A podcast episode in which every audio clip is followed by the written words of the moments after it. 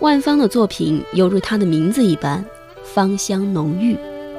在一九九五年的夏天，我们记住了一切如新、碧海晴天，也在之后的岁月里，一直将她的形象和她的音乐放在一个有争议的高度去审视。纵然新不了情趁着同名电影燃起了成功的火焰，割爱让她出场到如日中天。歌红人不红的状态，更没有让他感受到花无百日红的享受。记得多年以前，某个娱乐杂志就评论说，滚石唱片有几个绝对赔钱的女歌手，一个是李杜，而另外一个就是万芳。可惜的是，万芳后来作品几乎可以用专业人士的眼光去挑剔，完美的几乎没有任何瑕疵。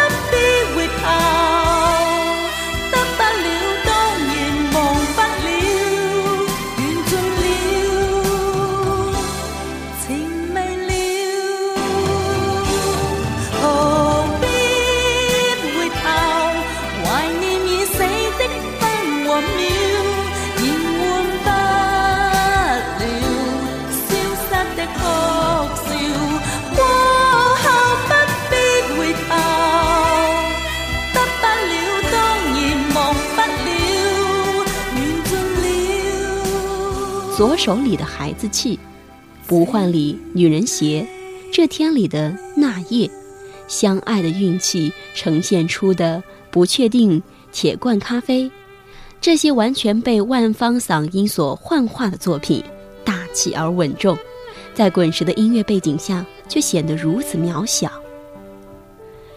如果你关注万芳的作品，你会发现九十年代的万芳。绝对是迎合滚石女性作品的统一风格，迎合主流市场的口味。二零零五年以后的万芳追求独立和个性，她的作品变得非主流。尽管如此，仍然有那么一批懂得欣赏万芳的乐迷，就足以。